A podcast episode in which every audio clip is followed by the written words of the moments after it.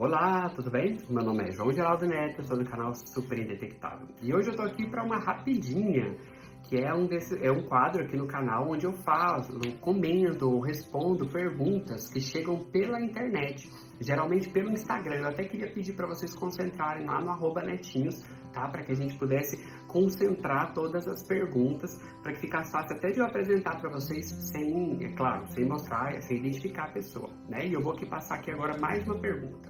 Assim, ó, eu uso droga e eu fiz o teste de sangue de HIV. Eu gostaria de saber se você souber e se isso interfere alguma coisa no exame. Eu fiz o teste rápido e deu negativo, mas estou com muita coceira e manchas roxas no corpo. De novo, a velha ideia do sintoma que acha que tudo que é sintoma é de HIV depois que acha que fez um trem errado.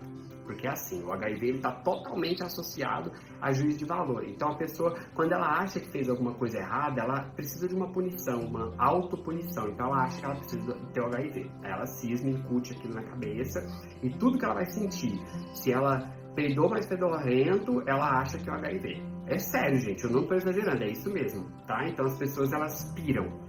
Deixa eu dizer, não. Tá? Drogas não interferem no resultado dos exames. Nenhuma droga interfere. Por quê? Porque existem dois tipos de exames, basicamente. O exame de anticorpos, que verifica a presença de anticorpos, e a presença de antígenos, de partezinhas do vírus. Os exames de terceira geração, que veem a presença de anticorpos, eles não vão ser alterados com, porque são anticorpos contra o HIV. Ou seja, o HIV infectou o corpo, o corpo produziu anticorpos, esses anticorpos são captados pelos exames. Isso independe da droga que você estiver usando, tá? E o outro tipo de exame, que é o exame de quarta geração, por exemplo, né, que verifica a presença de fragmentos, de pedacinhos de proteínas do vírus, ele vai verificar vírus, então ele não vai verificar droga. Então essa droga não interfere também.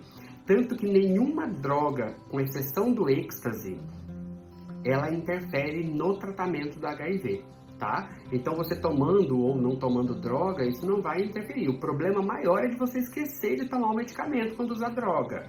Por isso é que a gente indica, se você usa com regularidade, tenta sempre tomar o medicamento antes da droga, tá? Lembrando que para conversar isso com o profissional, para que ele verifique a possível interação porque pode haver interação. Então, se você usa droga, por exemplo, todos os dias à noite, ou todos os dias de tarde, de noite, é bom que o médico saiba para ele te orientar um horário melhor para tomar o seu medicamento, tá? Porque às vezes o medicamento antirretroviral pode ser tomado de manhã para não interferir ali na hora que você curte de tomar esses, essas, essas drogas, tá bom? Então é isso, então tira essa ideia boba na cabeça, se você fez o teste não funcionou, e, não, e deu errado, deu negativo, errado não, deu negativo, é porque você não tem HIV. Agora, se você faz sexo com regularidade, por que não fazer o exame direto? Não é verdade? Faça ele com regularidade, faz, sei lá, de 3 em 3 meses, de 6 em 6 meses.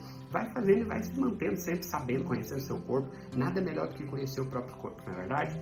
Um beijo para vocês, encontro vocês na próxima pergunta e qualquer coisa é só mandar por aqui, tá? Um beijo grande